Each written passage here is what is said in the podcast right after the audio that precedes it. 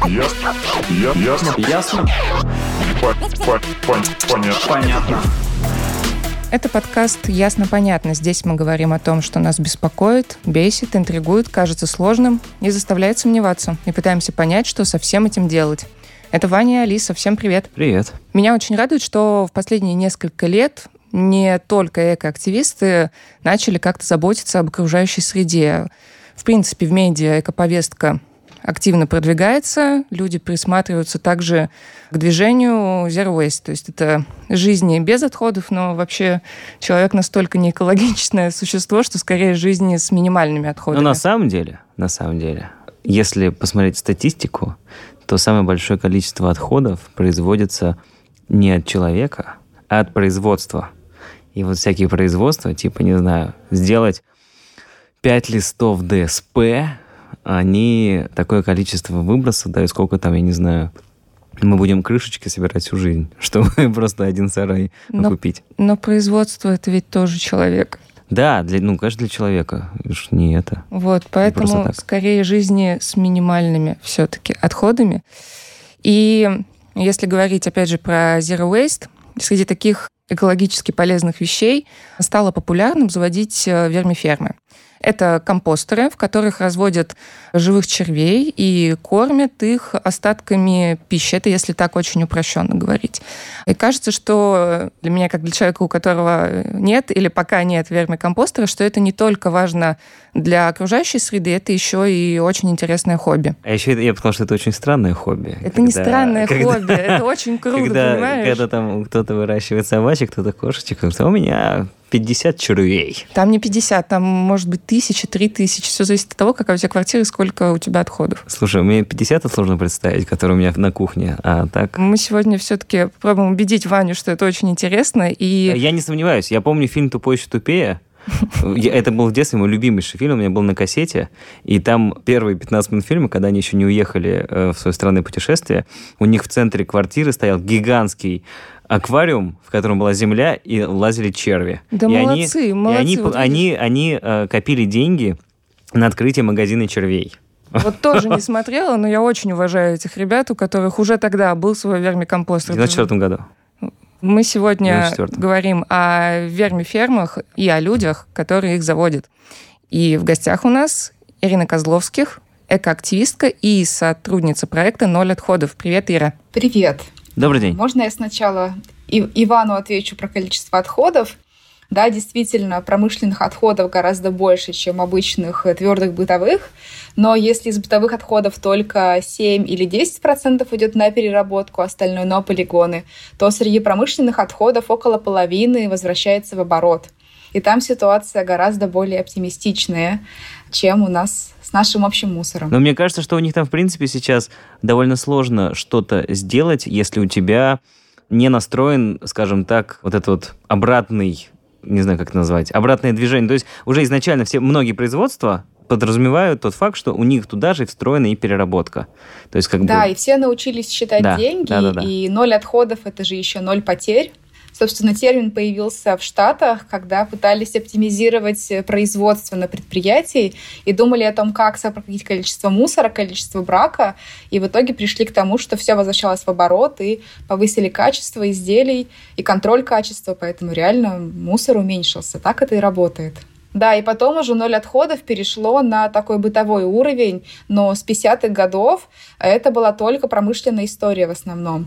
Например, отходя от темы, канадская Honda, по-моему, или Toyota, они внедрили в себя принцип ноль отходов на производстве и сократили количество мусора на 98%. Одно создать производство, а другое вот это, мне кажется, огромная наукоемкая отрасль, именно внедрить в это производство, не знаю, какие-то процессы, которые бы позволяли из использованных обломков бамперов, я не знаю, делать стулья.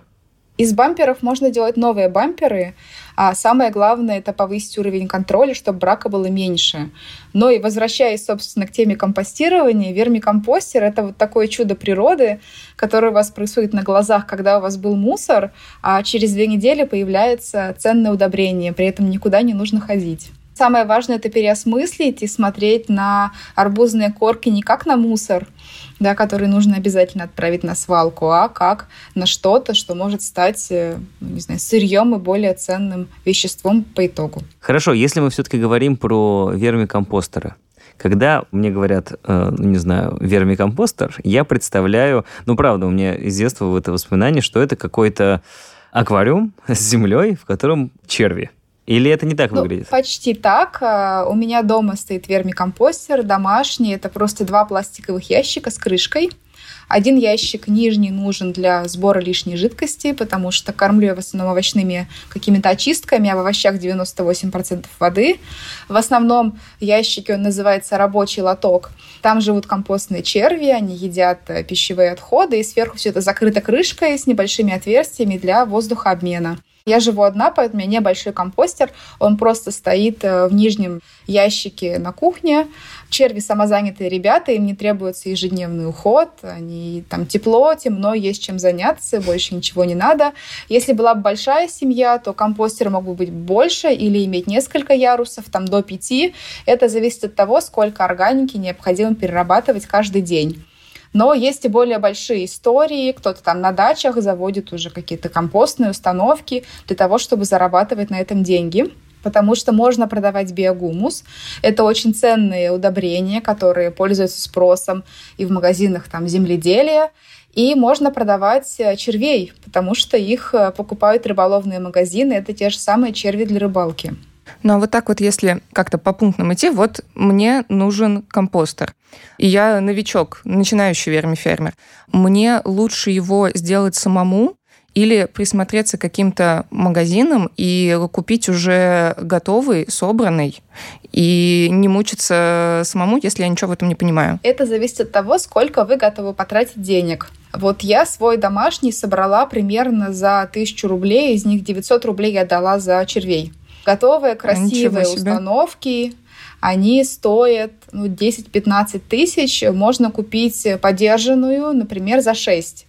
Но готовы вы отдавать 6 тысяч рублей, пожалуйста, конечно, покупайте. А так можно купить несколько пластиковых ящиков, проделать в них отверстие, это займет э, полчаса, и вот появится компостер. Это так, для того, чтобы с интерьером сочеталось эти 6 тысяч рублей мы платим. Да, ну то есть, например, у меня у знакомых в Перми, у них э, квартира небольшая, и у них компостная вот эта установка, она стоит в коридоре, она мимикрирует под тумбочку. Поэтому красота им было какая. важно, чтобы она была там черненькая, красивая. У меня кухонный шкаф большой, и там хватает места и для сбора вторсырья, и для органики. У моей подруги, например, э, он стоит в гардеробной. И там тоже не очень-то важно, как классно он выглядит. Но перед тем, как завести все-таки компостер, я рекомендую побольше почитать. Например, там у нас на сайте есть статья «Тысяча червей». Я ее написала, она очень познавательная. Или есть группа ВКонтакте, называется «Компостные черви у вас дома». Это просто лучшее сообщество в России, вот этих вермифермеров. Там люди делятся опытом, помогают найти ответы на вопросы, и там реально можно почерпнуть вдохновение и потом завести червей. А, у меня в голове сразу я представляю, как э, у людей просто вместо тумбочки стоит эм, какая-то червивая установка. Гости приходят, они там подвыпили венца красненького, кто-то нечаянно в нее влетел головой. Не там. так работает.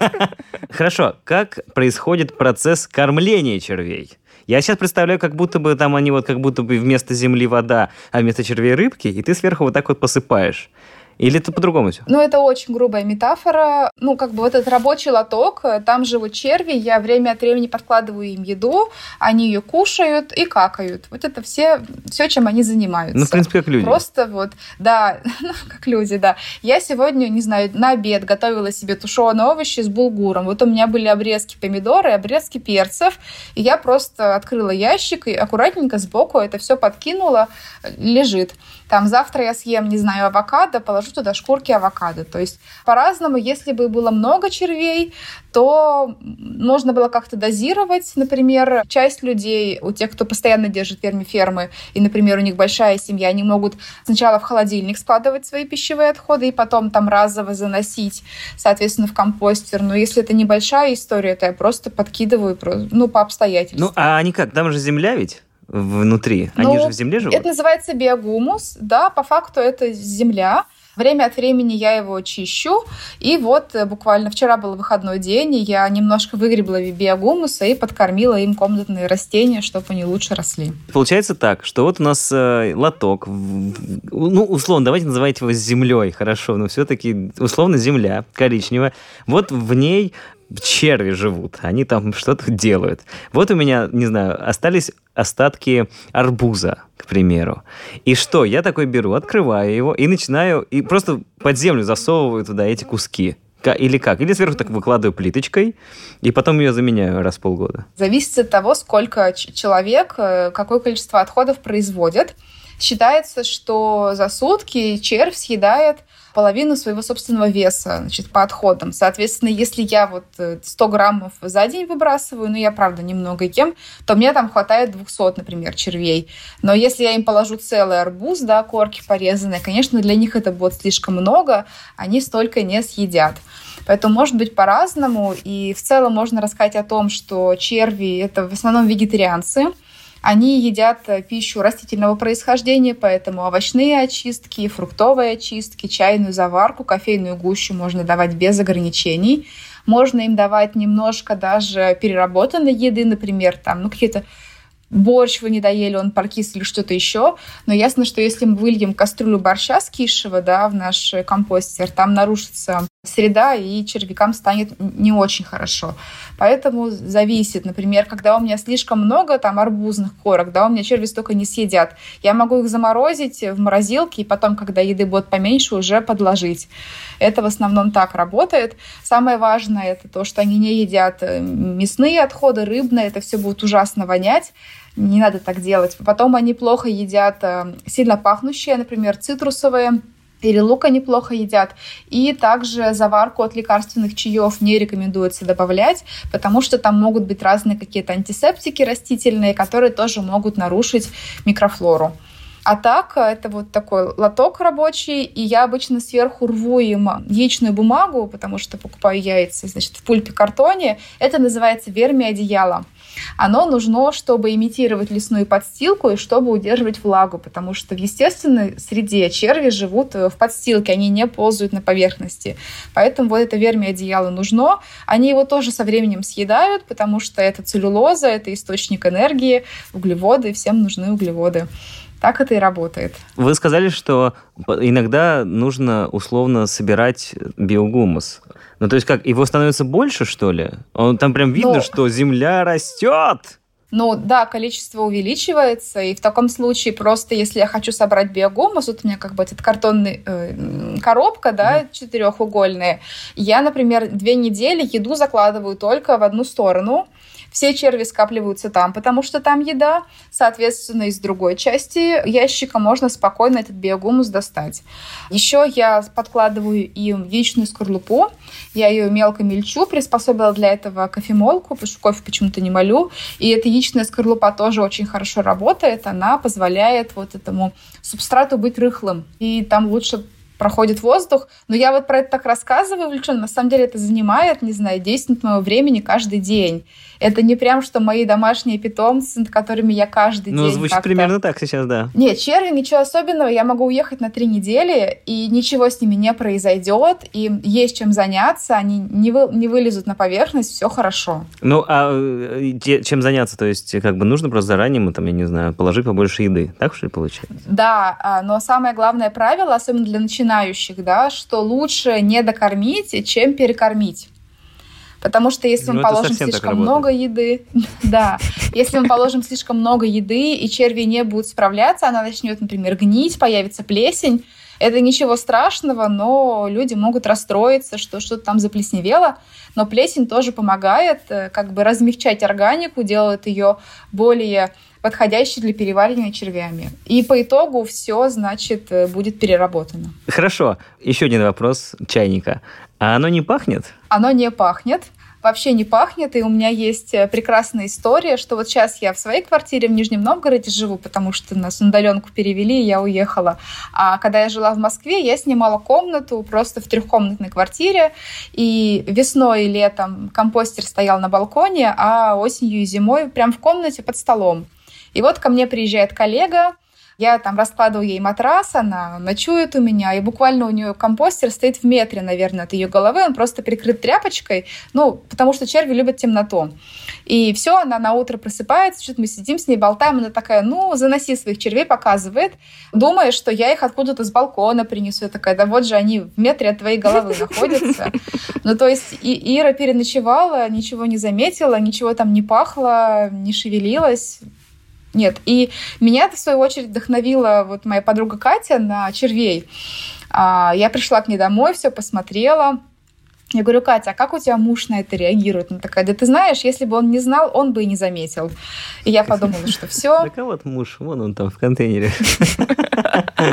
Поэтому действительно черви — это ничего особенного. Ну а вообще, рассказывая о не знаю, как правильно сказать, вермифермерство или вермифермах, в принципе, о том, э, что у тебя дома живут черви.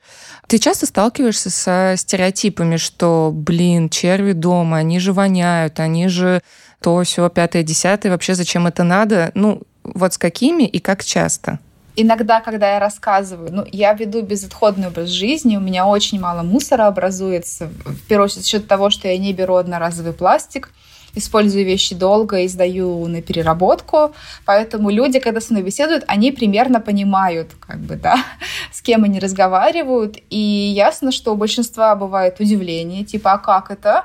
Но это скорее какое-то позитивное удивление, и можно рассказать.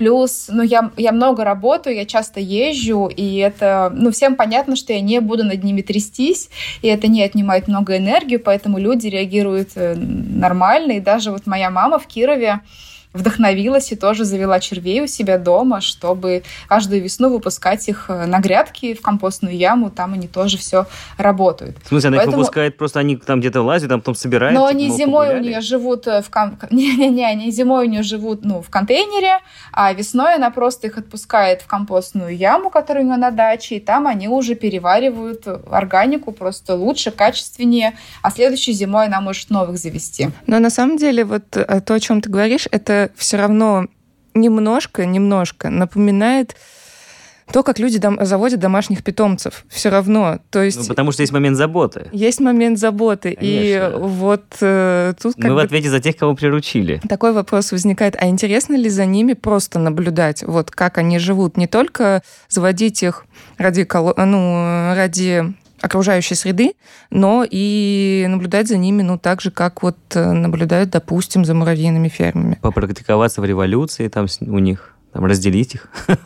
Может быть, кому-то интересно, но точно не мне. Ну, ясно, что когда я приезжаю из длительной командировки, там меня не было две недели, я, конечно, открываю ящик, и мне ну, интересно, что же там у них произошло но я отношусь к этому просто как к инструменту, когда природа угу. помогает нам перерабатывать наши пищевые отходы. А что у них может произойти?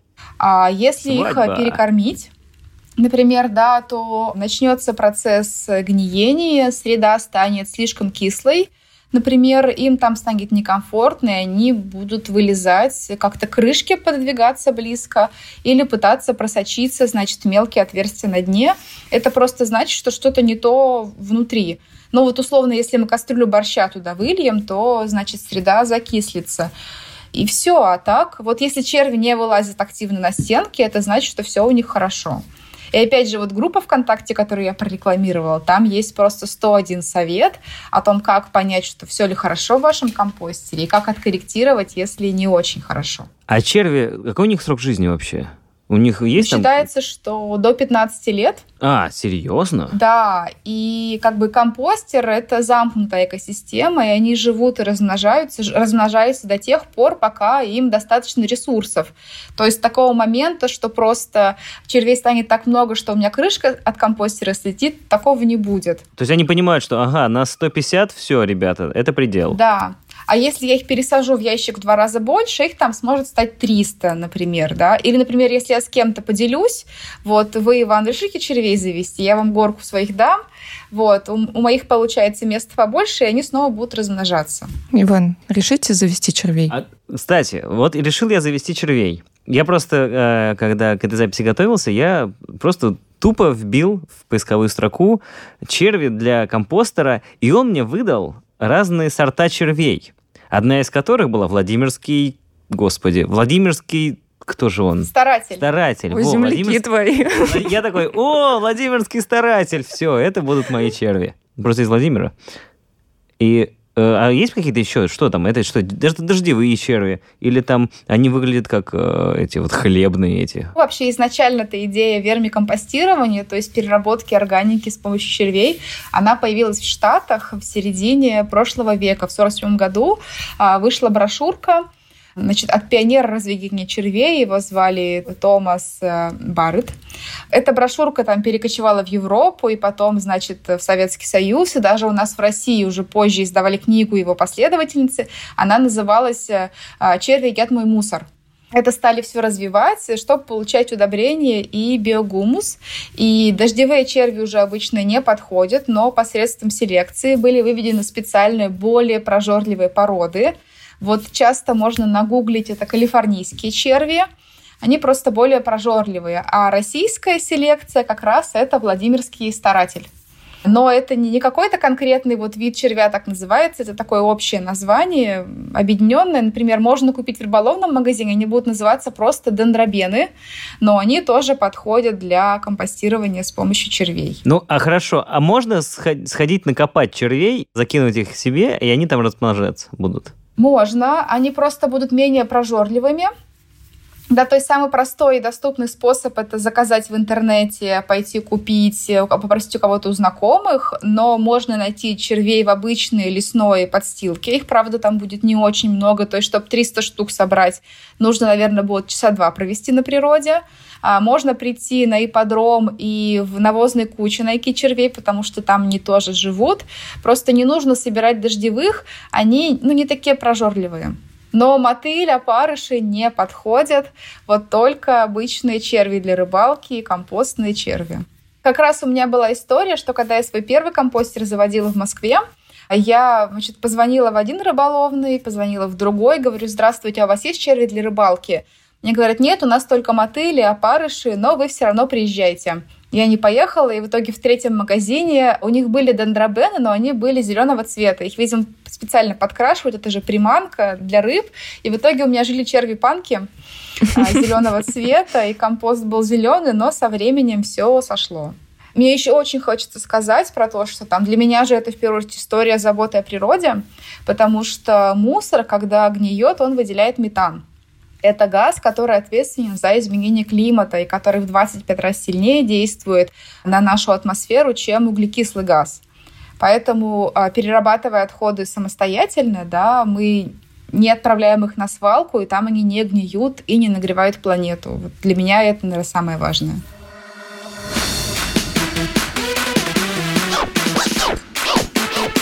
Ясно?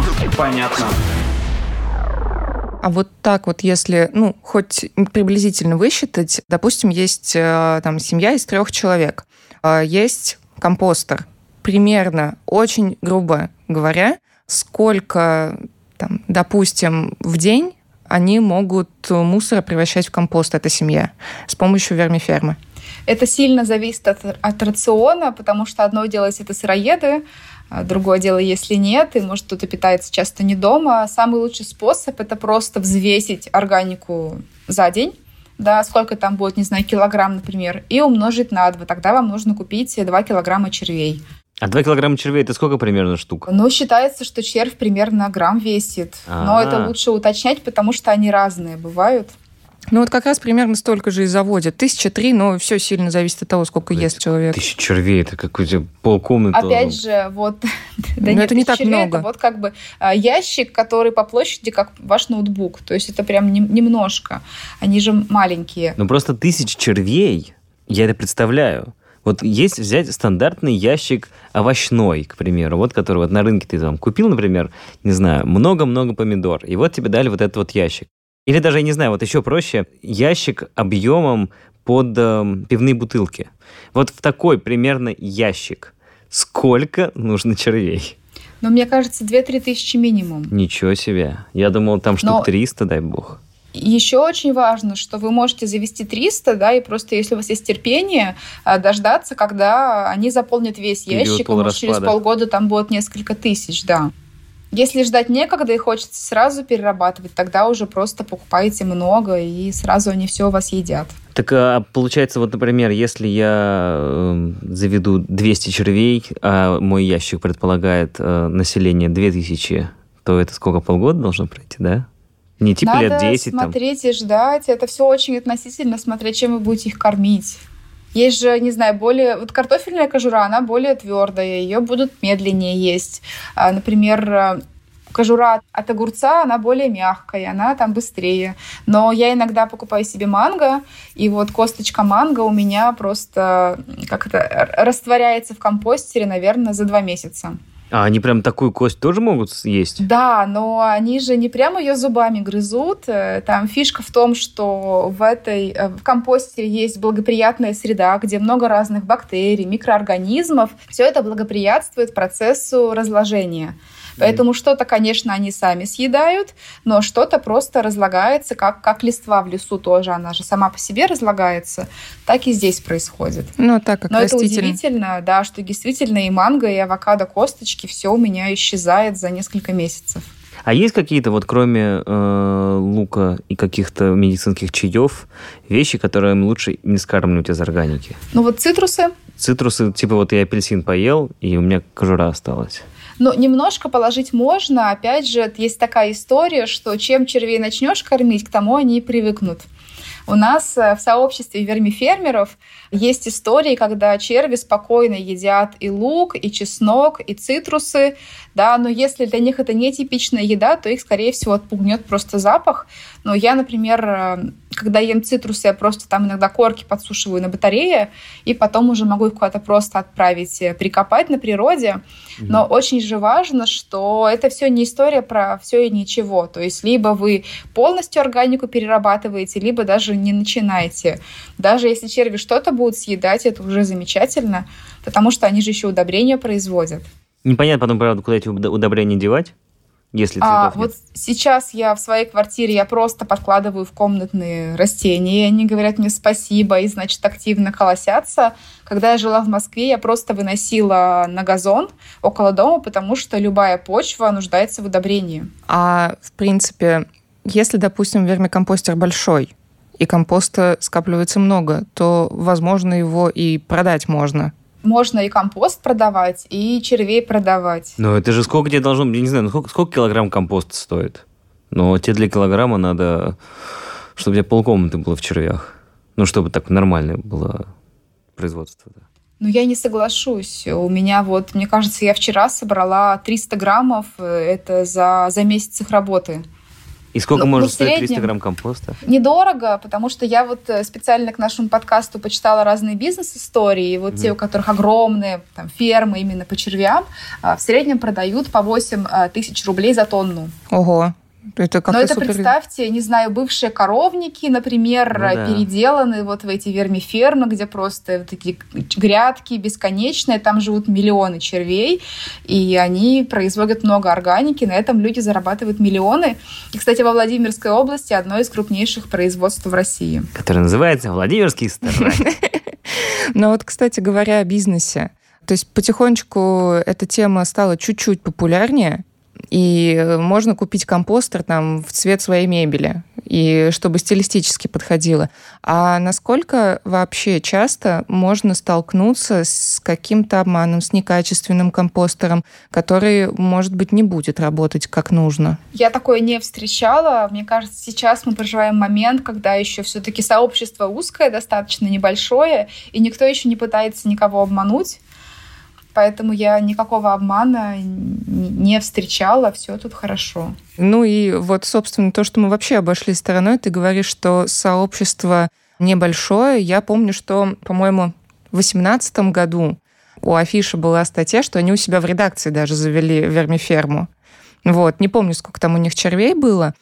Вообще, как тебе кажется, насколько это стало популярнее в России и почему это вообще все-таки из США до нас дошло? Кстати, для Афиши Дейли это мы со мной вместе заводили. Я помню, значит, как... А, вот моя подружка Даша этим занималась, и через неделю я пишу им, ну как там у вас компостер? Она мне отвечает, я так люблю наших новых скользких друзей. Теперь вот, я же говорю... Теперь они пишут статьи за меня. Я же говорю, невозможно, невозможно к ним не относиться как к животным. Да, ну, к сожалению, там после того, как пандемия началась, у них офис опустел, и какое-то время ящик просто стоял, а потом просто забрал себе, потому что надо все-таки их подкармливать. Со временем ситуация улучшается, ну, как в целом, как в целом с экологичностью в России. Если 10 лет назад я себя чувствовала очень одинокой, а, сдавая пластиковые бутылки и, значит, алюминиевые банки на переработку, теперь это уже никого не удивишь. И среди моих знакомых есть ребята, семьи, которые заводят червей, потому что это прикольно, и потому что у них уже, им не все равно, куда отправляется их мусор, и им хочется, чтобы этого мусора становилось меньше. Ну и там The Village, а, афиши пишут материалы, и это очень здорово, хотя в то же время вот в шведском городе Гетеборге вторым по величине да, в этой стране, если ты занимаешься компостированием у себя на участке, и оформляешь заявку в муниципалитете, то тебе перерасчитывают вывоз отходов и делают скидку 50%. А на Гардиане уже давно выходят статьи о том, как правильно компостировать, там 10 ошибок начинающих и всякое такое. Это распространяется и очень здорово. Хотя в нашей стране все-таки основной толчок был это не забота о природе, а это форма приработка потому что люди угу. продают червей рыбакам и зарабатывают на этом. Вот у нас сейчас как раз э, идет мусорная реформа, вот как раз под нее-то эту всю историю. Скидочка за мусор – ну, вообще, в принципе, представляя ну, э, историю про то, что человек живет один, а вот небольшая семья, то, мне кажется, вполне себе реально. А когда, мне кажется, большая семья, там, мне кажется, отходов, э, там надо всю детскую комнату занять червями, чтобы они съедали столько, сколько обычно, мне кажется, это происходит. Ну вот вы сегодня со мной разговариваете, я живу одна, но у меня есть друзья, у которых дети, мужья, там большие семьи, им просто нужно не один ярус, а пять но черви тоже прекрасно справляются. Ну, это, в принципе, такой высокий, но довольно компактный шкафчик. Да, а как, а, еще... а когда вот много ярусов, как тогда их, то есть получается, чтобы их кормить, нужно его разобрать, всем позасовывать и опять собрать? Не обязательно, вы просто в верхний кладете еду какое-то время, а потом его, он делается вторым по счету и появляется новый, то есть просто мы их так а. шашечками переставляем, и они это все потихонечку едят. Но вот я же оставляю там на месяц, да, своих червей, им же есть чем заняться, они подкладываю каждый день, угу. поэтому так это все и устроено. А, главное, чтобы во всех ящиках были дырочки для тока воды, да, чтобы лишняя влага могла скапливаться на дне. Это называется вермичай тоже удобрения подкармливают комнатные цветы. Мы еще недавно смели, что значит, меня можно назвать червеводкой, а еще у нас есть вермичай. Это то есть приходишь ты к другу, он такой, ну что, чайку?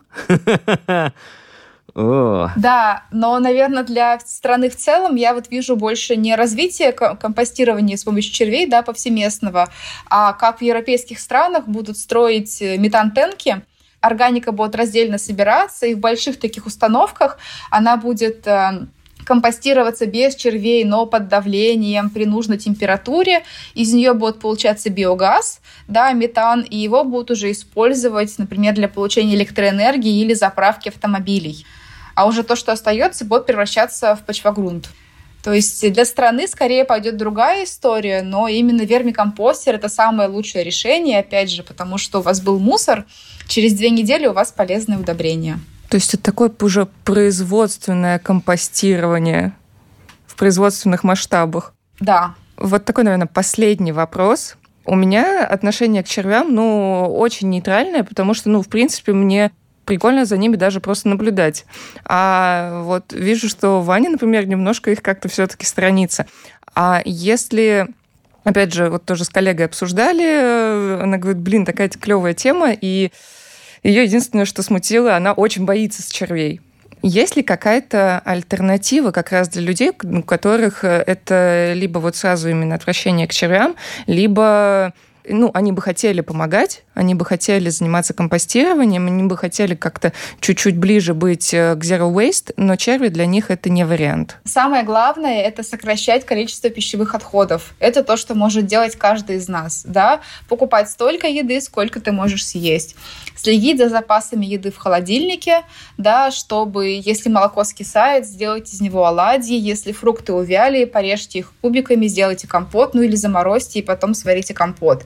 Да, то есть очень важно именно сокращать количество отходов, готовить столько, сколько съешь, как-то, не знаю, остались макароны, пожарить их вместе с яичницей, да, то есть вот на этом этапе предотвращать количество мусора.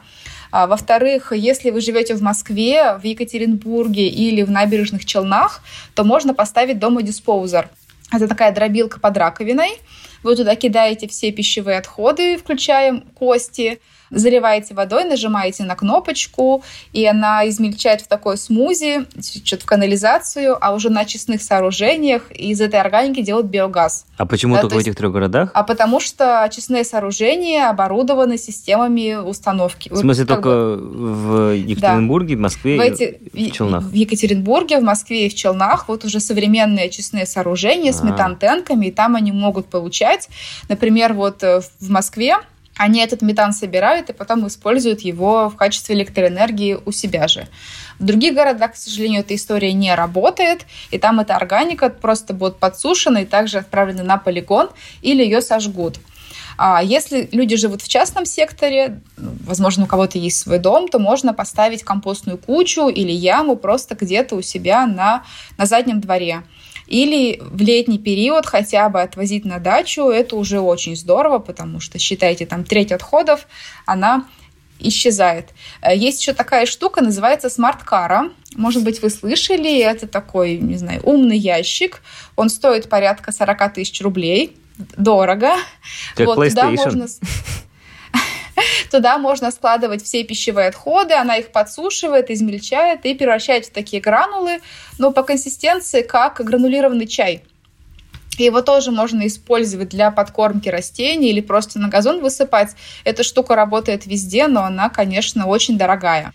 Но вот история про ноль отходов — это не история про все или ничего. Вот либо ты завоги червей, да, либо даже ты вот не считаешь, что ты что-то делаешь. А, Делайте то, что возможно, и это уже важно, потому что со временем, я надеюсь, что в России появится система раздельного сбора органики, и все это будет ехать на компостирование уже в промышленных масштабах. Ира, ну я думаю, мы все обсудили. И, кстати, если наши слушатели хотят узнать чуть-чуть побольше о других способах, как они могут повлиять на окружающую среду, как раз можно послушать один из предыдущих выпусков «Ясно-понятно», с чего начать сортировать мусор и зачем это делать. Я напомню, что у нас в гостях сегодня Ирина Козловских, экоактивистка и сотрудница проекта «Ноль отходов». Ира, огромное тебе спасибо. Спасибо. Спасибо, что пригласили. Да, я теперь задумался, что мне покупать, PlayStation или вермиферму. Ну, вермиферма тебе все равно выйдет дешевле. Ну, вон там вот штука с гранулами. А, ты хочешь штуку с гранулами? Ну, Нет, да можно и червей, почему бы нет-то? Вот, Непонятно небольшую, просто, куда это поставить, под стол небольшую куда-то, такую. наверное. Да она маленькая будет, тебе хватит места. Ладно, С вами были Ваня и Алиса. Всем пока. пока. Ясно. Ясно. Ясно? По- по- пон- Понятно. Понятно. 19, 15, 23, 23, 23. Ясно. Понятно. Подписывайтесь на подкаст на сайте ria.ru в приложениях подкаст с Web Store и Google Play. Комментируйте и делитесь с друзьями.